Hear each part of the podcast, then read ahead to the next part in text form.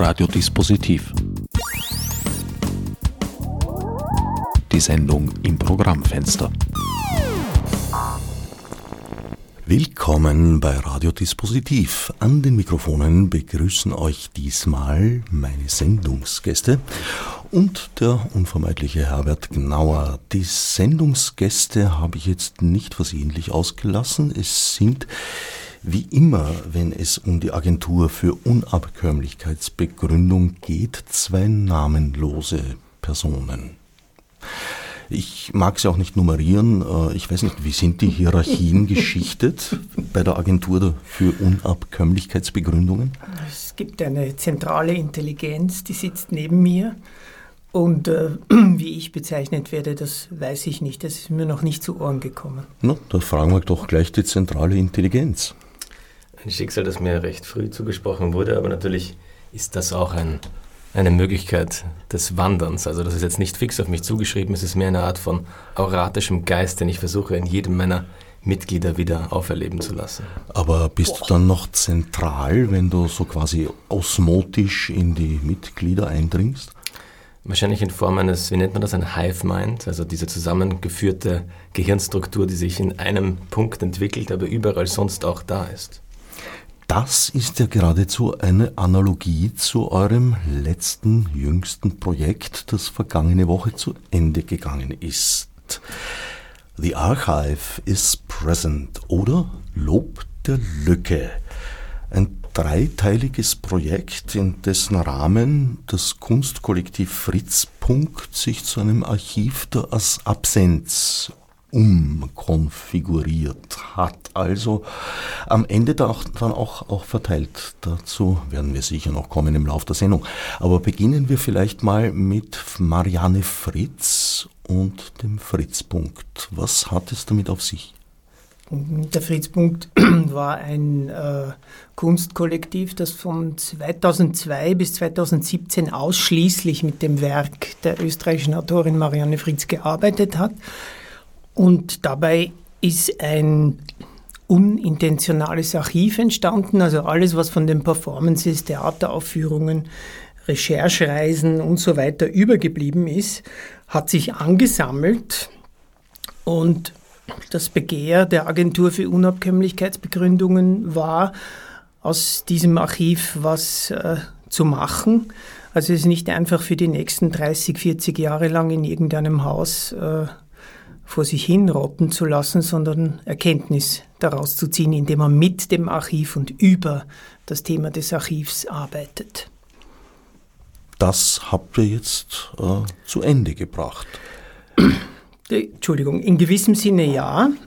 Äh, wir haben versucht, in diesem dreiteiligen Projekt jetzt über diesen Sommer das Archiv Fritzpunkt, äh, ich sage es jetzt mal pathetisch, zum Verschwinden zu bringen, wohl wissend, äh, dass äh, Verschwinden immer Reste produziert und dass das quasi vollumfänglich gar nicht sein kann.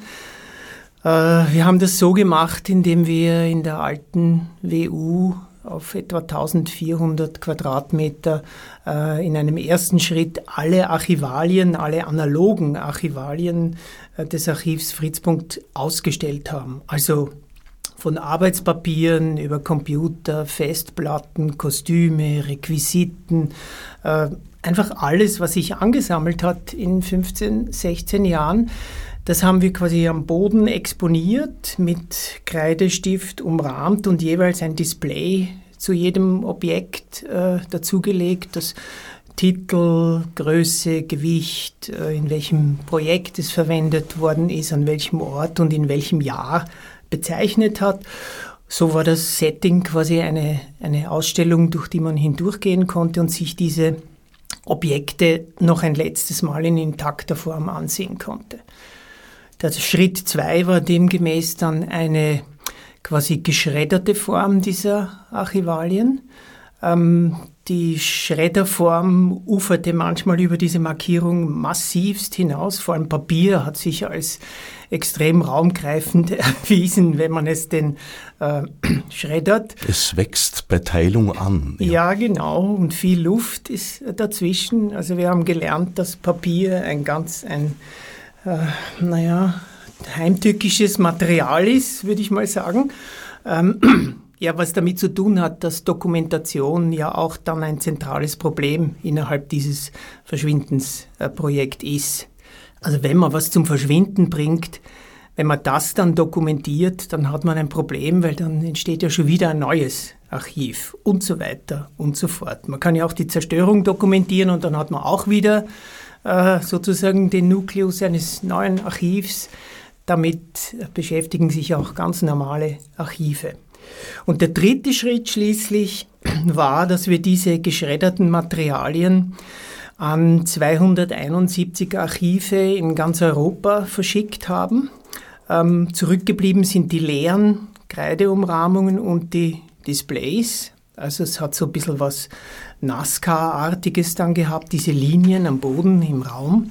Display muss man sich vorstellen als Tafeln auf den ja, Beschreibungen. Genau. Richtig, richtig, wurden. die Tafeln. Und es lag alles am Boden. Also es, die Wände waren nicht bespielt, nur der Boden.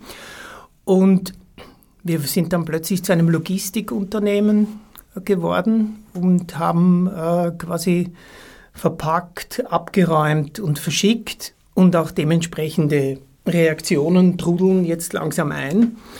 Das reicht von äh, Integrierung des, äh, der geschredderten Archivalien in Kunstsammlungen oder Archive bis zu Klagsandrohungen. Ist also sehr interessant, wie Archive mit so einem, ich sag's mal, Migranten ohne Aufenthaltserlaubnis, der plötzlich zu ihnen kommt, umgehen. Das heißt, ihr habt tatsächlich Archive in Europa und auch darüber hinaus äh, ohne Vorwarnung beschickt damit und manche haben, äh, wie was, mit Klage gedroht wegen Spam oder worüber haben die sich beschwert? Mm, naja, ich nenne jetzt da keine Namen, aber äh, es ist natürlich schon also erstens hast du ja das Recht, das Paket nicht anzunehmen. Du musst ja kein Paket annehmen, das von einem Absender kommt, den du nicht kennst.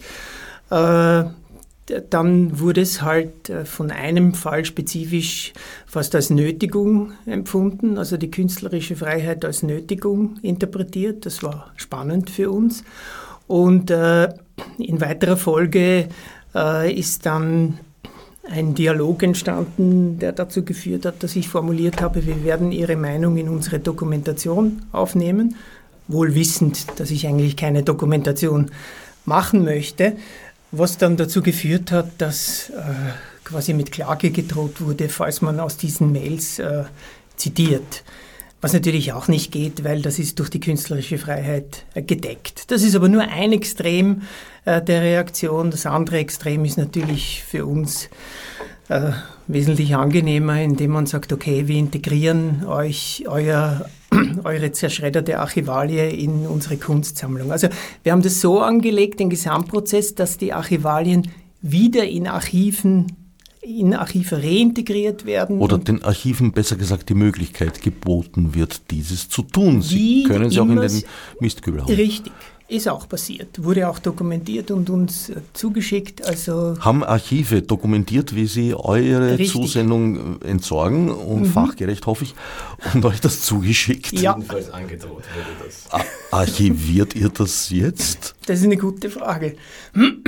Das ist wirklich, äh, ich glaube, das ist der Kern dieses äh, mehrjährigen Projektes, das jetzt mit dem vollständigen oder nahezu vollständigen Verschwinden des Archivs Fritzpunkt äh, geendet hat. Wie, ob und wenn ja, wie dokumentiert man ein Verschwinden, um es nicht quasi zu desavouieren durch diese Dokumentation? Und das wird jetzt das Meisterstück, das wir im nächsten halben Jahr machen. Wir werden mit den Wissenschaftlern, die mit uns zusammenarbeiten, sowas wie ein ja, wir nennen es eher Handobjekt des Verschwindens. Ich glaube, die Wissenschaftler plädieren eher für ein Handbuch und des innen Verschwindens. möchte ich ergänzen. Ja, bitte, innen und außen. Und äh, ich habe, äh, da werden wir uns in irgendeiner Art und Weise zusammenraufen müssen. Das werden wir sehen. Also ich bin sehr gespannt darauf, wie das, wie das werden wird. In Bezug auf die Reaktion der Archivare oder der Archivarinnen würde ich ja sogar sagen, dass die Variante mit dem Das ist Sondermüll, holt das jetzt sofort von hier ab, hat für mich ja eigentlich eine höhere Erfolgsquote als die andere Variante, wo ja Dinge wieder mit archiviert werden. Das äh, wollte man ja ursprünglich nicht so, weil wir wollten es ja tatsächlich zum Verschwinden bringen.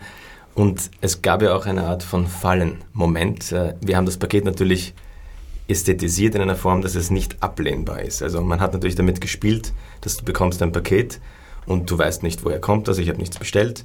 Aber natürlich war das kein hässliches Paket, sondern das war ein Paket, das gewissermaßen sehr slick, gut beschriftet, natürlich ein gewisses Versprechen, glaube ich, in sich gehalten hat. Deswegen ist die Option, die man natürlich hat, ein Paket abzulehnen, es, ist, es wäre bisweilen noch nicht passiert, laut meinen Statistiken. Und ich glaube, das würde man, also das wäre ziemlich mutig, könnte man auch sagen. Aber es gibt natürlich in Archiven Poststellen, wo das natürlich, wo das Ästhetikum vielleicht darüber übergangen wird und dann macht man wahrscheinlich aus Prinzip vielleicht seinen Move. Aber ich finde die Variante, es als Sondermüll zu deklarieren, besser oder spannender zumindest als die Variante, hat eh nichts gemacht, ich mache weiter damit. Na, Sondermüll wird ja nicht alles gewesen sein, aber ihr habt jetzt, nehme ich an, von allen 271 Versendungen auch eine Sendungsverfolgung. Das heißt, du weißt, wo sich die Pakete gerade befinden in Zustellung. Das ist richtig. Ja. Wir haben das auch im Rahmen der Ausstellung in einer Installation verpackt. Das war nicht äh, natürlich, wie wir viele Dinge machen, nicht unmittelbar ersichtlich, aber es war quasi ein Fließtext, der über den Raum quasi geronnen ist, an dem man hat ablesen können, aktueller Zustand, gibt es Zollschwierigkeiten, ist das Paket angenommen, akzeptiert worden oder wo ist es gerade? Ist es gerade? Und natürlich, welches Objekt geht an welches Archiv? Zufällig ausgewählt, auch das konnte man dort mit ein bisschen Mühe und Kopfverdrehen ablesen. Das bringt mich zur Frage, wie kommt es auf die 271? Hat sich das ergeben auf irgendeinem Wege oder ist das eine kabbalistisch ermittelte Zahl? Nein, das hat sich einfach dadurch ergeben, dass äh, das sind ja nicht nur in Anführungszeichen 271 Objekte. Wenn ich, wenn ich ein Objekt waren zum Beispiel 270 CDs oder DVDs, wenn ich das hochzähle, dann bin ich irgendwo bei über 20.000 Objekten, die quasi in das ganze Archiv ausgemacht haben. Aber wir haben das einfach zum Beispiel Arbeitspapiere pro Projekt gebündelt äh, oder eben ein Objekt, ein Turm von 270 ähm, CDs und DVDs. Also das hat sich einfach zufällig ergeben. Da ist keine Kabbalistik dahinter. Die, das Schreddern haben Fachleute übernommen, die euch die ÖVP empfohlen hat? Das war, im Gegensatz zur ÖVP haben wir die drei Festplatten, die wir geschreddert haben, bezahlt, die wir schreddern haben lassen. Das haben Aber wir auch mit Verspätung, wenn ich mich richtig erinnere. Äh, Und unter also, falschem Namen? Nein, es war so, dass wir circa 20 Prozent der Papiersachen selber geschreddert haben, der große Rest ist in einer Firma gemacht worden, die, wo wir nach längerer Recherche draufgekommen sind, dass, dass wir so suchen müssen, nicht eine Firma, die einen Schredder besitzt, weil diese Schredder, die großen, sind alle in einen Produktionskreislauf eingebunden, äh, sondern eine Firma, die Schredder produziert. Und, äh, zu, und zu euch bringt. Ihr habt vor Ort geschreddert? Nein, wir sind Doch hingefahren. Nicht. Es war umgekehrt. Unsere CO2-Bilanz war katastrophal. Wir sind hingefahren, mehrstündige Fahrt mit einem ganzen Lieferwagen voller Dinge äh, und haben dort einen Tag lang mit zwei Arbeitern gemeinsam gearbeitet von sieben bis sechs am Abend oder so, sieben in der Früh, und haben versucht, die Dinge sortenrein zu schreddern, jeweils in einen Sackel rein, was natürlich nicht gelungen ist, äh, weil immer noch Dinge in diesen riesigen Schreddern drin bleiben, drin hängen und dann wieder mitkommen beim nächsten Objekt. Aber es war sehr großzügig, dass uns diese Firma überhaupt angenommen hat, weil es doch sehr ungewöhnlich ist, dass man quasi einzelne Objekte einzeln äh, schreddern will und jeweils den äh, Schredderprozess wieder unterbricht, dann wieder neu beginnt und so. Dass sich diese Firma darauf eingelassen hat, war wirklich toll. Vor allem, äh, es ist ja ein, ein, sehr heterogenes Material Richtig. gewesen, sagen wir mal. Von einem Stück Papier bis zur Stehlampe. Wenn ich Textil, Metall, Holz, da gab es äh, einen Holzpanzer, den wir mal in einem Projekt verwendet haben. Äh, was haben wir gehabt? Plakatständer, ähm, Fahnen, ähm, sehr viele eben äh, Kostüme auch und sehr viel Papier. Und äh, das haben die sehr, also das, das war gut, dass wir das gefunden haben. Es war sehr, der Terminplan, der Zeitplan war sehr eng über, diese, über diesen Sommer. Dementsprechend äh, sind wir jetzt auch recht müde.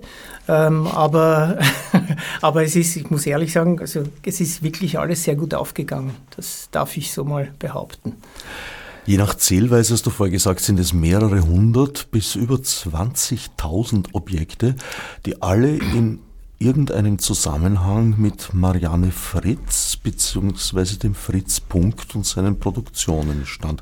Aber die Werke von Marianne Fritz waren nicht darunter. Also das muss man unterscheiden. Wir haben nicht das Archiv der Marianne Fritz zum Verschwinden gebracht, sondern das Archiv der, in, des interpretierenden Fritz Punkts. Das ist ja ein radikaler Unterschied. Natürlich sind dabei auch Texte, Kopien, äh, von denen wir einige tausend Seiten hatten, von Marianne Fritz äh, geschreddert worden, aber wir äh, greifen nicht quasi das Archiv der Marianne Fritz, das noch immer besteht, ähm, in dieser Art und Weise an. Da müsste man ganz paradox eigentlich gegenteilig verfahren und das der Öffentlichkeit zugänglich machen in Form von Residencies oder dass man darin arbeiten kann. Gut, die Paradoxie ist ja euer natürliches Habitat. ja, mit Schwierigkeiten und ohne Schwierigkeiten das stimmt. Äh. Was auch wiederum mit äh, Marianne Fritz, Fritz zu tun hat, die eine ja, wie soll ich sagen, erratische Erscheinung in der österreichischen Literatur und Kultur überhaupt war. Ein sehr hermetisches Werk hinterlassen hat. Ein enorm umfangreiches und äh, unglaublich vielschichtiges. Schmidt-Engler hat einmal gesagt, der hat sie ja sehr gefördert, der Wendelin Schmidt-Engler. Es ist ein schweres Werk, aber er hat das in Bezug auf die Kilogramme äh, ausgesprochen, die die Werke äh, wiegen und nicht so sehr äh, auf die Sprache. Es kommt darauf an, wo man einsteigt, aber wir haben eigentlich erfahren, wenn man es hörbar macht, äh, dann ist es ein sehr zugängliches Werk. Und wir haben so lange, was ja wahnsinnig lange ist, 15, 16 Jahre nur mit diesem Material zu arbeiten, ähm, deswegen äh, so lange arbeiten können, weil das ein Steinbruch verschiedenster Formen ist, lyrisch, episch, dramatisch, alles da und der Fritzpunkt hat einfach immer wieder äh, Sachen herausgezogen, die er für seine Untersuchungen äh, quasi verwenden konnte. Wer jetzt neugierig geworden ist und sich für Marianne Fritz und ihr Werk auch über den Wikipedia-Artikel hinausgehend interessiert, was gibt es für Möglichkeiten, ihr Werk heute zu erfahren?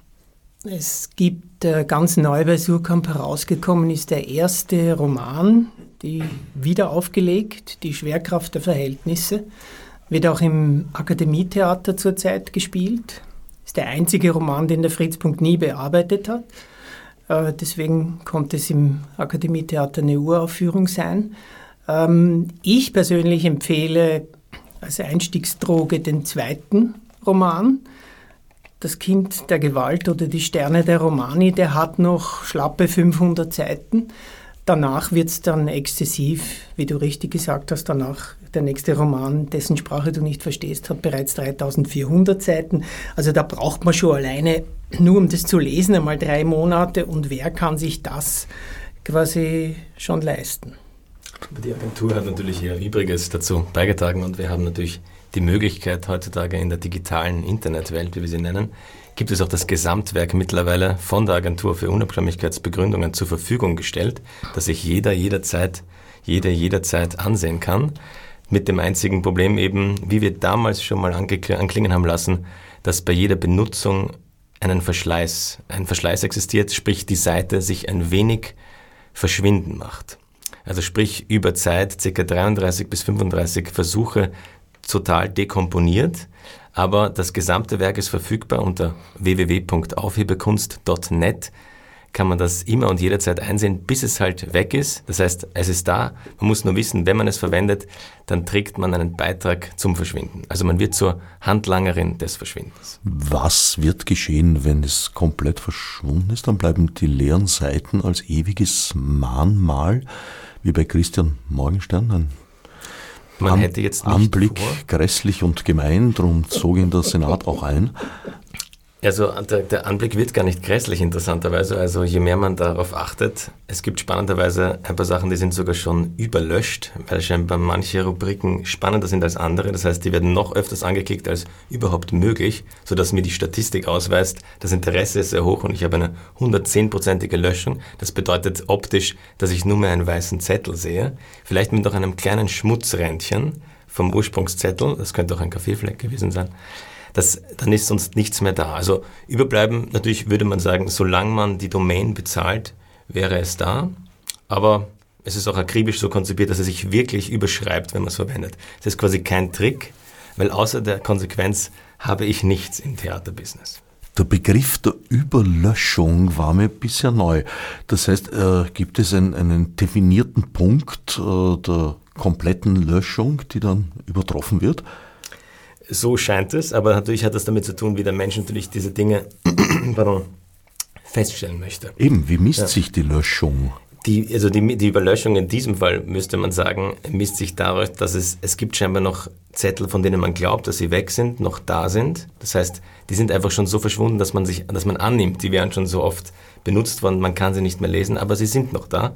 Und andere Zettel sind wirklich so rein weiß, dass sie wirklich nicht mehr da sind, aber man hat die Hoffnung, dass man immer noch draufklickt. Das heißt, man klickt da tatsächlich ins Leere. Vielleicht auch in der Hoffnung, wenn man sich denkt, ah, es ist vielleicht ein Bildfehler oder da lädt was falsch. Könnte ja so sein.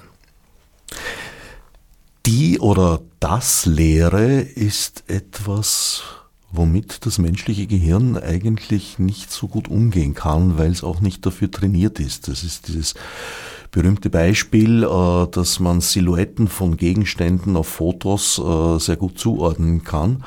Schwer tut man sich zum Beispiel bei der Silhouette eines Zwischenraums zwischen, was weiß ich, was ein, äh, ich, ist da jetzt im, im, Kopf ein, ein, Bild von einer Tankstelle, das so eine Überdachung hat und unten ist halt Zapfsäule und dahinter Häuser, Autos und, und, und Bäume und dazwischen ist ein Stück Himmel. Und das ist halt gewisserweise die Lücke auf diesem Bild und den Umriss der Lücke, den zuzuordnen auf dem Bild, wo der denn da drauf ist, fällt den Menschen meistens sehr schwer. Es sind auch große Flächen und man kann sie eigentlich dann eben, beginnt man mit den Gegenständen zu vergleichen. Dagegen kämpft ihr an, ihr macht die Lücke hochfähig. naja, was, was du jetzt ansprichst, ist eine Erfahrung aus diesem äh, Projekt, äh, die uns das Publikum eigentlich vermittelt hat. In einer ersten Wahrnehmung komme ich als Publikum hin und sehe ganz viele Objekte, die da stehen, liegen und angeordnet sind. Und ich sehe das im Bewusstsein, dass wenn ich das nächste Mal komme oder auch wenn ich nicht komme, diese Gegenstände nicht mehr vorhanden sein werden. Das hat dann immer so ein Schmerzpotenzial äh, ausgelöst. Äh, warum macht ihr das? Nein, das äh, geht nicht. Beim nächsten Mal waren dieselben Leute wahnsinnig fasziniert von der Ästhetisierung dieses geschredderten, dieser geschredderten Objekte. Äh, eigentlich war es eine Überästhetisierung des Schreckens, sage ich mal, schon sehr verdächtig. Äh, aber die waren überhaupt, die haben überhaupt nicht mehr eine, eine Angst äh, oder, oder einen Schmerz ausgedrückt.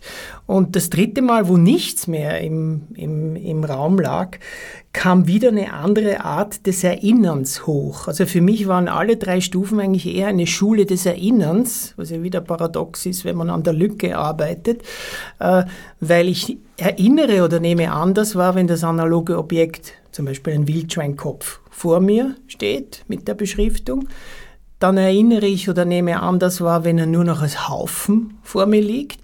Und ich nehme ein drittes Mal anders wahr oder erinnere mich an den noch nie gesehenen Wildschweinkopf, wenn ich das erste Mal bei der dritten Stufe war, äh, nochmal anders, wenn ich nur den Rahmen und das Display sehe. Also paradoxerweise würde ich sagen, äh, das war wirklich eine Schule des Erinnerns, äh, weil man sich auf verschiedene Aggregatzustände eines Objekts einlassen konnte und auch eine Anregung der Vorstellungskraft, wie könnte denn zum Beispiel dieser Wildschweinkopf in Tat und Wahrheit ausgesehen habe. Selbst wenn ich ihn gesehen habe, kann ich ihn mir ja zwei Monate später nicht mehr wirklich vorstellen, wenn ich nur noch das leere Feld äh, vor mir habe. Das hat mit unserem, mit einem unserer Credos zu tun, wenn wir sagen, wir archivieren, um zu vergessen, äh, dann, dann wäre dieses Verschwinden lassen von Archiven oder dieser, sagen wir mal, hypothetische Versuch, ein Beispielarchiv verschwinden zu lassen, ja Arbeit an der Erinnerung, an einer anderen Art von Erinnerungsmöglichkeit, als sich quasi auf abgelegtes Papier oder abgelegte Objekte zu berufen. Das sind wahrscheinlich Reaktionen, glaube ich. Ich glaube, das größte Problem der Lücke ist, dass sie nicht wahrgenommen werden will oder dass sie sie, das Zulassen der Lücke ist, glaube ich, ein, ein Auslöser für uns gewesen, warum wir uns mit dem Feld befassen, dass man sich, dass man da so unruhig wird, wenn es denn eine gibt und eine, eine Lücke hat natürlich keine, ist schwer definierbar, außer dass sie nicht da ist, das, damit tut man sich scheinbar schwer, aber das ist ein Paradox, ja das habe ich jetzt ebenso klar ausgedrückt, wie es uns wahrscheinlich verfolgt hat. Also mit diesen klaren Worten drückt man die Lücke am besten aus. Aber das war der Ursprungsgedanke, der uns hierher getrieben hat. Die Lücke und das Unklare darüber, warum man sie denn nicht sein lassen kann. Das ist vielleicht das. Das ist ein kulturelles Phänomen. Die Lücke ist da, jeder weiß das, man kann es jedem irgendwie erklären, aber gleichwohl möchte man lieber, dass sie nicht ist oder man hat Angst, wenn sie da ist. Man nimmt sie als etwas Bedrohliches wahr was wahrscheinlich für unser Verständnis nicht so ist, weil die Lücke ist natürlich ist ein Ort, der ist nicht definiert, da gibt es ganz viel Potenzial, da entstehen Dinge, das sind Möglichkeitsräume. Ohne die Lücke würde alles stagnieren. Naja, das äh, ist, glaube ich, sehr unterschiedlich. Also äh, die Definition einer Gletscherspalte, auch eine Spezialform einer Lücke, ist schon relativ klar wenn man Geologe oder sich quasi in diesem Feld gut auskennt, vielleicht schon. Ja. Aber es lässt sich halt sozusagen nur über Umwege definieren. Man kann die Ränder beschreiben, aber nicht das Nichts selbst. Da gibt es von Tucholsky einen schönen äh, Aufsatz, würde ich sagen, ist es äh, über die Lücke und das Loch eigentlich. Ja, in dem Moment, wo du das Loch oder die Lücke beschreibst, äh, wird sie ja wieder angefüllt.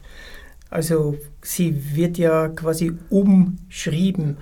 Und in diesem äh, Projekt äh, haben wir versucht, sozusagen, wie soll ich das jetzt sagen, in der Lücke zu handeln oder die Lücke zu handeln. Äh, wie, ich darf jetzt einen unziemlichen Vergleich benutzen, wie die Marianne Fritz den Krieg nicht beschrieben hat, sondern den Krieg in der Sprache geführt hat, haben wir versucht, quasi in der Lücke zu sein und, und mit dieser Lücke umzugehen und vor allem die Leute auch dazu aufzufordern, äh, äh, ihnen zu empfehlen, zum Beispiel keine Fotos zu machen, sich auf das einzulassen, was da drinnen äh, abgeht, mhm. ähm, äh, solche einfach einen anderen Wahrnehmungsraum äh, zu äh, gestalten. Und äh, überdies ist die Lücke ja auch das tägliche Geschäft aller Archive, seien es jetzt Staatsarchive, Kommunalarchive oder, oder sonstige behördliche Archive, weil die Aufnahme dessen, in unserem dreitägigen Symposium, das wir gegen Ende des Projekts äh, gemacht haben, hat äh, ein Archivar ja auch gesagt, dass sie 60 bis 90 Prozent der hereinkommenden Dinge skatieren oder kassieren, wie es so schön heißt. Das heißt äh, vernichten. Ähm, es bleiben also bleibt ein geringer Prozentsatz übrig. In der öffentlichen Wahrnehmung sind Archive immer Orte, die wahnsinnig aufbewahren und die kulturelle äh, Kontinuität garantieren oder so. Aber es geht darum, darauf hinzuweisen, zum Beispiel nach welchen Kriterien wird da ausgesiebt. Also die Lücke ist das tägliche Geschäft des Archivs, auch wirklich ein Charakteristikum. Ja, rein aus physischen das Gründen können Archive nicht unendlich wachsen. Und genau das ändert sich. Das finde ich sehr interessant, weil begonnen hat das Ganze, also in dem Zusammenhang, in dem wir es jetzt sehen, in der jüngeren Kulturgeschichte, mit den Wunderkammern. Da hat man einfach mal wild drauf losgesammelt, äh, alles, was irgendwie erstaunlich war oder Sachen, bedeutsam ja. äh, äh schien. Daraus sind dann die Museen gewachsen, zum Beispiel das Naturhistorische ist ein klassisches Beispiel aus, für, für mhm. ein solches Museum. Ja, und dann stieß das doch eben, eben immer wieder auf die Grenzen. Also ist die Frage, ob die Knopfsammlung vom Oper noch irgendwie relevant ist. Meistens waren es eben Gründe oder eigentlich immer Gründe der Relevanz. Ja, und wie definierst du diese Relevanz? Das ist ja das Interessante. Also wie definiert ein Archivar oder eine Archivarin des Jahres 2023 die Relevanz für das Jahr 2100? Der muss ja jetzt quasi entscheiden, was er für die Zukunft oder sie für die Zukunft wichtig findet. Und das sind jeweils ganz unterschiedliche Prozesse, die die je nach, sage ich jetzt einmal, despektierlich oder nicht despektierlich, je nach Leiter oder Leiterin anders behandelt werden. Da gibt es keine Kataloge, die äh, sagen, du musst das so machen. Also wie ich mir die Gesellschaft in 50 oder 100 Jahren vorstelle, definiert offenbar, was ich jetzt aufbewahre und was nicht. Auch was für die Nachwelt relevant ist. Ja, aber da das kann ja total in die Hosen gehen. Also das, das kann ja völlig falsch in, sein, in, oder? In die Hosen, weil tatsächlich sind für Archäologen Fäkalien und Abfälle alle, aller Art äh, mitunter das Interessanteste. Mhm. Richtig. Also früher oder später geht es immer in die Hose, könnte man sagen. ja, das ist, also das, das ist zum Beispiel ein Grund, warum wir uns mit dem Phänomen Archiv so auseinandersetzen. Wie funktionieren diese Kriterien der Auswahl? Wie werden die gesetzt? Äh, Im Symposium wurde auch besprochen, dass diese diese Auswahlprozesse jetzt transparent werden und man die quasi wieder ins eigene Archiv integriert. Also man integriert die Zerstörungskriterien und was man alles zerstört wieder ins eigene Archiv. Und so schreibt sich quasi, ich habe dann angeregt, man könnte ein zentraleuropäisches Archiv der Vernichtung äh, oder der Zerstörung äh, installieren, wo alle äh, Kriterien all verschiedenster Archive zusammenkommen, damit man da vielleicht einen Katalog erstellen kann, was natürlich von unserer Seite her ein paradoxer Vorschlag ist, noch ein Archiv draufzusetzen. Aber das ist eine spannende, eine spannende Frage. Und äh, weil, weil es, es wird jede Art von Dokumentation eines Vorgehens produziert ja wieder einen, sagen wir mal, archivalischen Zugang. Habt ihr manchmal den Wunsch, die Paradoxie zu verlassen, nachdem ihr so tief in ihr drinnen lebt? Ja, oft genügt man ihr nicht. Ihr genügt eurer, eurem Anspruch an Paradoxien. Ja, sicher. Nicht. Das ist ja ein tägliches äh, Auseinandersetzen und welche künstlerische Form kann ich dafür finden? Das ist ja quasi die Hauptauseinandersetzung, die wir, die wir führen. Ich, muss also, ja, ich hätte euch noch nie bei etwas Nicht-Paradoxen ertappt. Mhm. Paradoxie kann man sich ja gut verstecken, aber irgendwann wird es natürlich auch zu viel es ist vielleicht, man könnte behaupten, wir, sind, wir haben eine gewisse Paradoxie-Resistenz. Das heißt, ich glaube schon, dass wir uns gerne und äh, schon relativ nahe mit Dingen beschäftigen können. Aber natürlich, so wie es jedem Menschen geht, jeder hat da verschiedene Grenzen. Und wenn man natürlich im Dialog ist mit anderen Menschen, kommen wir darauf, dass viele andere Menschen vielleicht gar nicht so weit gehen wollen. Also da ist der, die Interpretation, dass das, was wir tun, nicht spannend ist, sondern reine Idiotie kommt schon immer wieder vor. Und da muss man sich natürlich auch selbst dann auch fragen, ja gut, das stimmt wohl auch, das ist, kann man absolut so lesen. Aber natürlich mit einer gewissen Konsequenz versuchen wir das dann für uns wieder einzuholen und zurückzukehren zu dem Ufer, wo wir Orientierung zumindest über das behandelnde, zu behandelnde Paradox haben. Aber die meiste Zeit treiben wir auch im offenen Gewässer. Darum geht es ja in der Paradoxie. Aber es gibt schon ein paar Leitmotive. also äh, die Frage, wie komme ich ins Archiv, ist für uns nicht gegeben. Unsere Frage ist eher, wie entkomme ich dem Archiv? Das ist, äh, und da steckt natürlich schon wieder die äh, Paradoxie äh, drinnen. Äh, in einer Zeit, in äh, sozusagen ich würde es mal Verratsdatenspeicher, der Verratsdatenspeicherung äh, nennen ist und wir umstellt sind von, von Dokumenten jeden, jeden Moments und, und, und jeder Zeit und jeden, jeden Zustands äh, hat es auch einfach was Befreiendes, äh, sich äh, quasi wenigstens vorstellen zu wollen oder zu können, äh, dass nicht jeder Moment und alles aufbewahrt wird und uns die Zukunft oder die Handlungsfähigkeit zustellt. Ihr rettet das Archiv sozusagen äh, vor der Verwertung, vor unbefugten Zugriffen. Auf der anderen und vor Vereinnahmung vor allem, würde ich sagen. Aber auf der anderen Seite ist es damit natürlich auch entschwunden. Euer Anspruch ist aber dadurch für einen emanzipatorischen Umgang mit Geschichte zu sorgen, beziehungsweise eine Grundlage dafür zu schaffen. Eine weitere Paradoxie.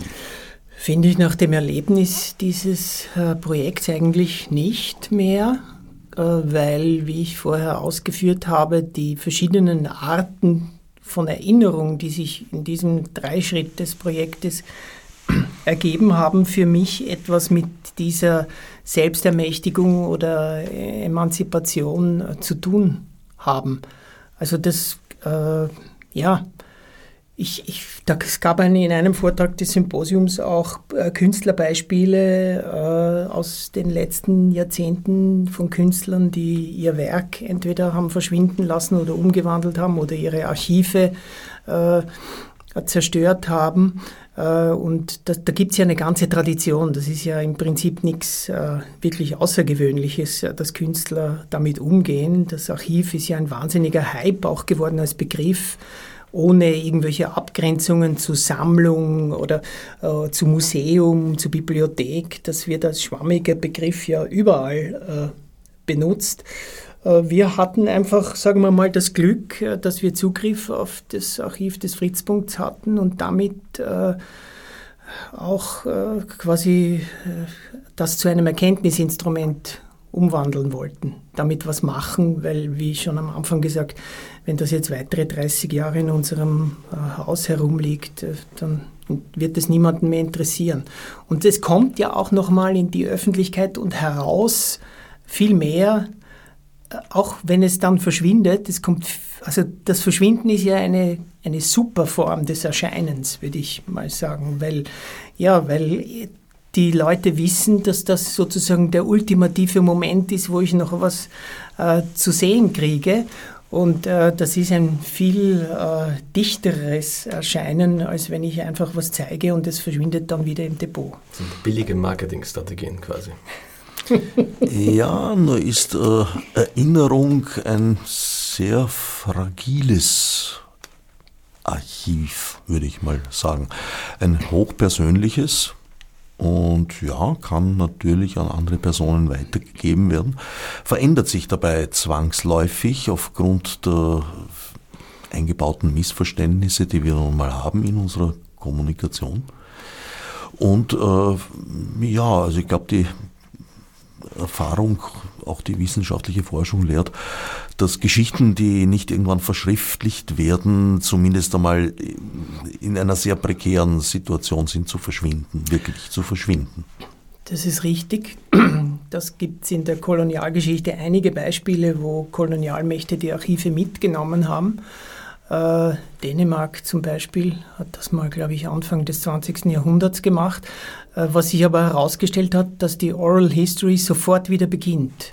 Also äh, es quasi dieser Drang, sich selbst zu verständigen über Geschichte und Zeugnisse anzulegen, der lässt sich ja nicht äh, unterdrücken. Und unser Zugang möchte ich auch noch sagen, ist einer, den wir mit einem Künstlerarchiv machen können. Äh, es ist jetzt nicht so, dass wir jedem Staats- oder Kommunalarchiv anraten, äh, dasselbe zu tun, was wir mit unserem Archiv getan haben. Es geht nur darum, ein Beispiel zu geben, aufzuzeigen, äh, wo das Potenzial von Archiven liegt. Es geht nicht so sehr darum, äh, die, die Rückbezüglichkeit unserer Kultur, die natürlich in diesen Staatsarchiven gegeben ist. Verfassung liegt drin, der Staat beruft sich auf sie und so weiter. Äh, diese Dinge äh, quasi grundlegend anzugreifen. Aber es geht darum, ein, ein scheinbar unhinterfragbares Aggregat auch mal ein bisschen von einer anderen Seite anzugehen. Es wäre auch gefährlich, die äh, Verfassung allein der Erinnerung anheimzugeben mhm. angesichts der unterschiedlichen Auslegungen, denen wir vor allem in Aussagen von Politikern und Politikerinnen äh, begegnen. Äh, schon bei anwesender Verfassung steigen einem da manchmal seltsame Gefühle äh, hoch. Ja, du, wenn ich es vergleiche, hast du quasi jemand oder eine Gruppierung, in, die in einem Prozess eine, einen Text schreibt, nennen wir den mal Verfassung. Und dann gibt es viele Gruppierungen, die diesen Text interpretieren in, im Hinblick auf ihr Begehr, auf ihre Wünsche, auf ihre politischen äh, Ziele. Äh, das könnten sie nicht, wenn dieser Text nicht existieren würde und er nicht als Grundlage des Staates ausgearbeitet worden wäre. Äh, wir wie ich vorher erörtert habe, gehen ja auch nicht gegen das Archiv der Marianne Fritz vor, sondern gegen, gegen unser interpretierendes Archiv vor. Also nichts gegen die Verfassung, viel gegen seltsame Interpretationen dieser Verfassung. Wenn wir die Situation jetzt umdrehen und ihr etwa von einem anderen Archiv, das sich auflösen möchte, eben so äh, Restbestände übermittelt bekommt, in welcher Form auch immer, wie würdet ihr darauf reagieren? Diese Angebote gibt es und äh, die werden, ich denke mir, wir werden äh, es in ein Objekt zum Beispiel verwandeln. In, wir haben ganz am Anfang äh, unsere handschriftlichen Arbeitsnotizen, also nicht die Arbeitspapiere, sondern die handschriftlichen Arbeitsnotizen äh, in der Grinzinger Schottenfeldgasse Galerie ausgestellt. Das waren 5800 A4-Seiten, die wir in den Raum gehängt haben. Und dann haben wir sie abgehängt und in Epoxidharz zu je 240 Stück eingegossen.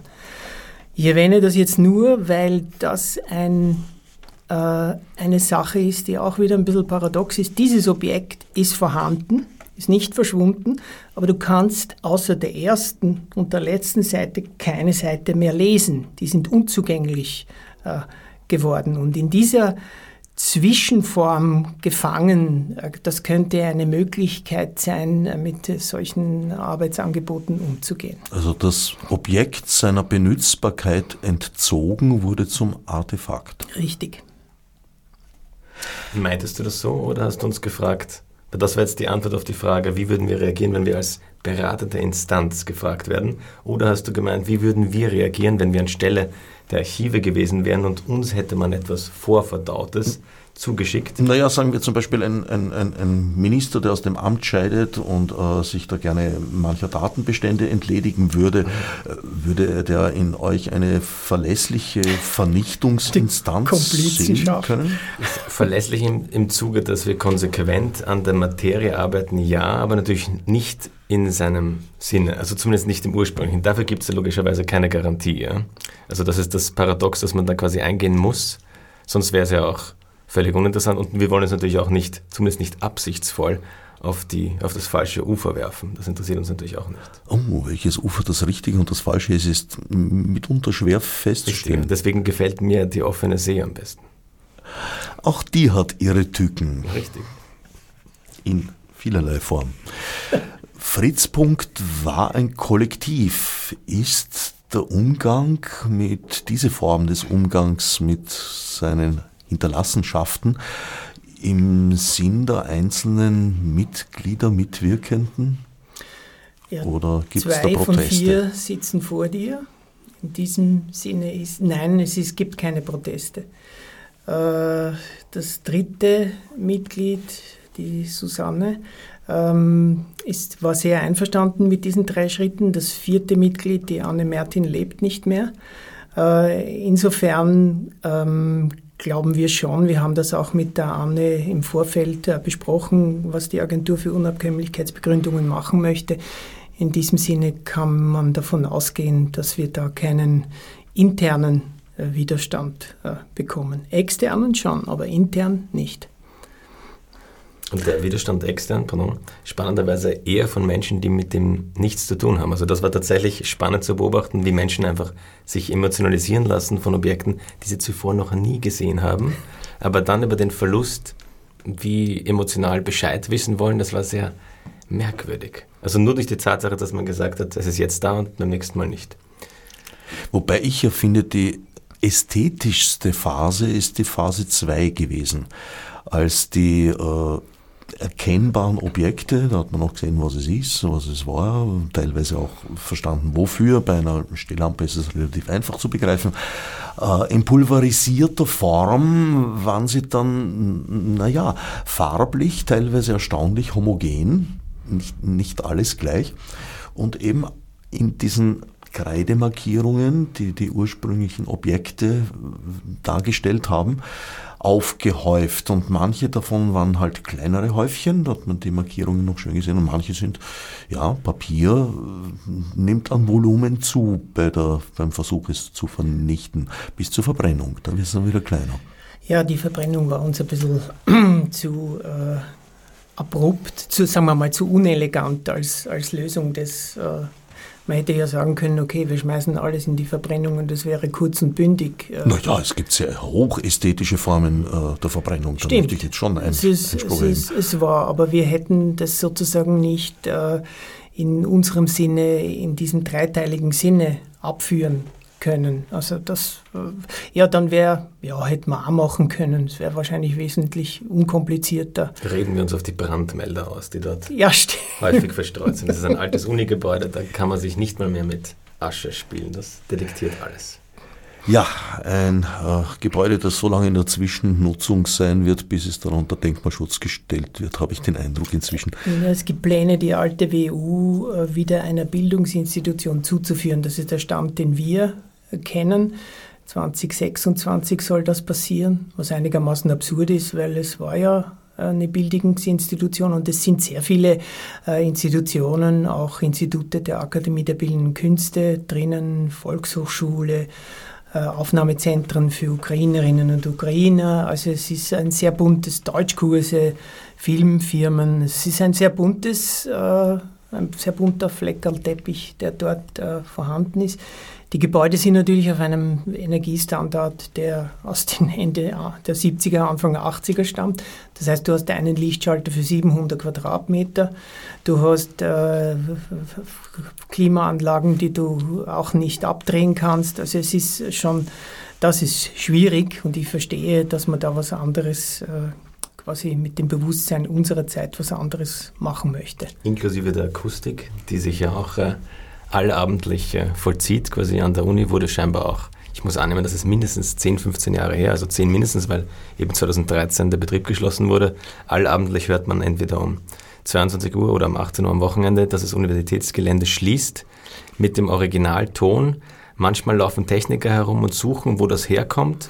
Dann glauben sie, aha, da ist irgendwie die Quelle. Aber es scheint sich so zu verhalten, dass niemand weiß, wo diese Menschen sich entweder verschanzt haben oder wo dieser Apparat ist, der das ausspuckt allabendlich. Da hat man keine Kontrolle, so verhält sich das da. Vielleicht geistert Chris Lohner durch das Haus? Ich nehme an, der Originalton kann ja nur Chris Lohner sein. Es sind Stimmen aus der Vergangenheit. Nein, es ist eine männliche äh, Stimme, die im Abstand von zehn Minuten dreimal je Abend Mahnen, dazu auffordert, Wunderbar. die Universität zu verlassen. Das müsste man ja eigentlich über den Bestand des Gebäudes äh, hinaus konservieren. Richtig. Finde ich. Absolut. Ihr habt euch ja auch einen sehr passenden Raum gesucht, die ehemalige Bibliothek, also quasi das Gehäuse eines bereits abgesiedelten Archivs. Richtig. Da waren äh, leere äh, Büchergestelle drinnen, die natürlich genau zu dem gepasst haben. Es waren drei Stockwerke, Oben der große Lesesaal, 700 Quadratmeter und unten zwei Stockwerke je 350 Quadratmeter, wo das Depot äh, der Bücher war. Und die unteren zwei Stockwerke haben sich dann für die, für die digitale, für die Installation der digitalen Archivalien, also Sounds und, und Videos, sehr gut geeignet. Im Mittelstock und un, ganz unten, wie schon erwähnt, die Installation über die Verschickung der Pakete über den Status, delayed, delivered, en route und so weiter. Das hat sich sehr gut äh, ergeben in diesem Raum, der das Fehlende quasi schon in sich trug, in dem Zustand, in dem er sich jetzt befindet. Ich werde jetzt vorübergehend in diese Sendung eine kleine Lücke schlagen, der Gestalt, dass ich mich kurz auf die Toilette begeben muss und ihr euch selbst überlassen bleibt. In dieser Zeit könnt ihr vielleicht erklären, wie ihr es mit digitalen äh, Artefakten haltet, wie zum Beispiel den Fotos, die ich zugesendet bekommen habe. Das war ja ein höchst illegaler Moment, würde ich fast sagen. Die Verschickung von dokumentarischem Material in unserem Fall ist, da bin ich mir nie ganz sicher, ob das ein kluger Punkt ist. Aber natürlich muss man sich auch eine gewisse Schwäche von Zeit zu Zeit gönnen, sonst hält man sie auch nicht mehr aus, sonst äh, muss man sich ja, oder sonst kann man sich seine menschliche Ebene nicht auf Dauer eingestehen. Ja, man kann sich damit entschuldigen, dass man dem Empfänger, in diesem Fall dem Herbert, sagt, er soll bitte nach Ablauf der Sendung die fünf, sechs Fotos, die ich ihm von den drei Stadien geschickt habe, doch bitte löschen. Aber man. Naja, das ist, mir, das ist mir zu mild. Außerdem, das, wenn, dann suche ich die Verantwortung natürlich in mir als Urheberkraft, wenn ich das Richtig. verursache. Richtig. Wenn es passiert ist, muss ich es akzeptieren. Im Nachhinein könnte man sagen, ist auch lustig. Wir könnten uns natürlich an andere, alle Menschen wenden, die Fotos und E-Mails von uns haben. Bitte jetzt auf Befehl löschen. Könnte man vielleicht überlegen, aber funktioniert ja, nicht. In das wäre Sinn. zu dogmatisch. Also es fließt ja äh, immer was raus, unter der Tür raus. Also wir haben jetzt ja auch gemerkt innerhalb des Projekts, dass äh, viele Leute trotz unserer Empfehlung keine Fotos zu machen, Fotos gemacht haben, die wir dann auch wieder zurückgeschickt äh, bekommen haben. Also es ist von vornherein klar, dass das mit dem Verschwinden keine wirkliche... Das ist richtig. Ja. Äh, Aber es ist auch deine Schuld mitunter, weil du hast auch die Dinge zu schön herausgepickt. Also wie ich gerne behaupte, unser, unsere neurotische Veranlagung, die wir zu unserem Vorteil ausnutzen, um Dinge quasi besonders sauber zu häufen, mhm.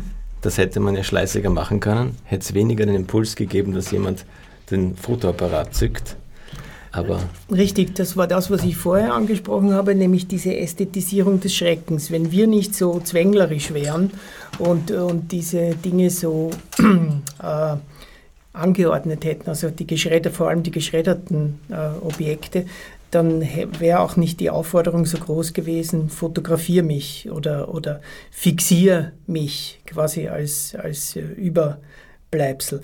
Also das kam einmal von einer Seite, das war aber nur eine, eine einzige Äußerung, dass man sich gewünscht hätte, dass diese Ausstellung ein bisschen anarchischer äh, präsentiert äh, worden wäre.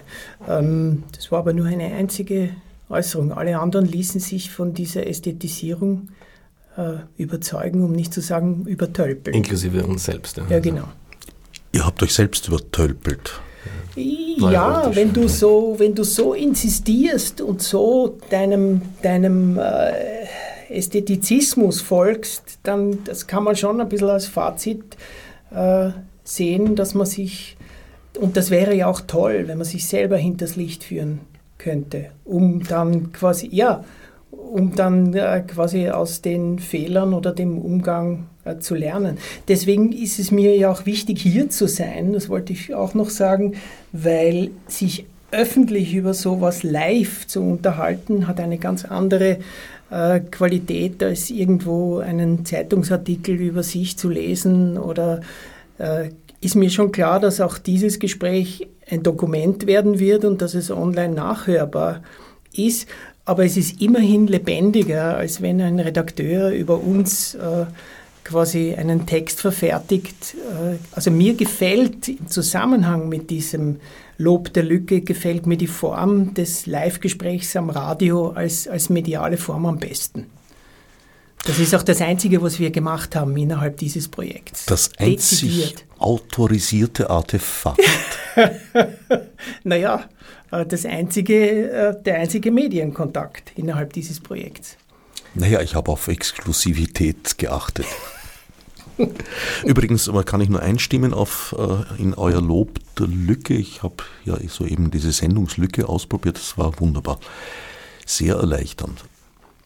Weil du, weil du es gerade gesagt hast und ich es sehr spannend fand, weil du gemeint hast, ob man sich die Hoffnung zu haben, dass man sich nicht hin und wieder selbst hinters Licht führen kann. Ich gehe vom völlig gegenteiligen Punkt aus. Ich halte unsere Spezies eher für eine Spezies eher für eine Homo fraudulentia ipso Kategorie, also die, der Mensch, der sich konstant selbst betrügt. Ich frage mich eher, wann ist es denn nicht so, dass man sich nicht hinters Licht führt? Ui, das ist, das ist mir aber zu, zu. Das ist jetzt gemein, dass ich das eröffnet Nein, nein, nein, habe, aber das ist mir so ein bisschen, das ist mir zu pathetisch. Also der, das, das ist der, das ist die Suche nach dem einzig echten, authentischen Moment, oder? Nein, nein, eigentlich nicht. Es, Nicht? da- Damit wollte ich nur sagen, ich glaube, dass dieser, dass der Aspekt, dass man sich hinters Licht führt, ist einfach eine Konstante. Das ist etwas, so wie die Lücke eine Konstante ist, ist das, glaube ich, auch etwas völlig Normales. Aber weil es nicht wahrhaben zu wollen oder anzunehmen, dass ich mich nur manchmal hinters Licht führe, das ist, glaube ich, sehr.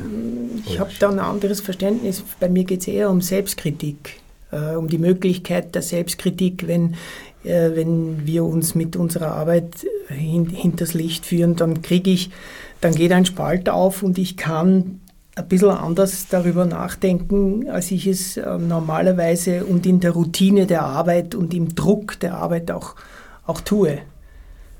Also Na, um die geht es mir ja auch, die Selbstkritik. Da sind wir wieder vereint. Ja, wir sehen, es bleiben noch viele Lücken zu schlagen. Wie wird das jetzt weitergehen? Einen kleinen Ausblick hast du jetzt schon gegeben, aber äh, allalong gesehen, wird sich eure Arbeit irgendwann einmal erledigt haben? Ja, allalong gesehen äh, müssen wir natürlich auch die Agentur für Unabkömmlichkeitsbegründungen verschwinden lassen. Das ist Ein harter Brocken. ganz klar. Naja, wir haben uns mittlerweile schon darauf verständigt, am Ende muss ein Duell stehen, er oder ich. Äh, Und der, der überbleibt, hat dann das Grundproblem. Ne? Also, nein, Schmäh. Susanne wird die Schiedsrichterin. Ja, genau. Schmäh ohne. Äh, es ist natürlich so, jetzt haben wir quasi mit dem Archiv Fritzpunkt das doch zu einem, sagen wir mal, einem gewissen Ende gebracht und jetzt müssen wir das dann mit all den Artefakten, die die Agentur für Unabkömmlichkeitsbegründungen schon produziert hat, auch machen. Es machen müssen, bin ich mir nicht sicher. Ich reagiere immer sehr skeptisch auf den Begriff des Müssens. Aber man kann es sich vornehmen und überlegen, ob es im richtigen Moment eine kluge Entscheidung ist.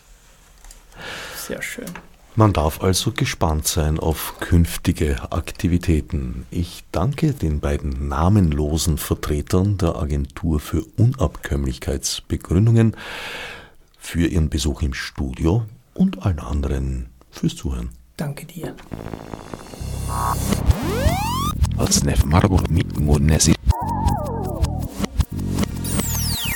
Fichtis obsidruitar.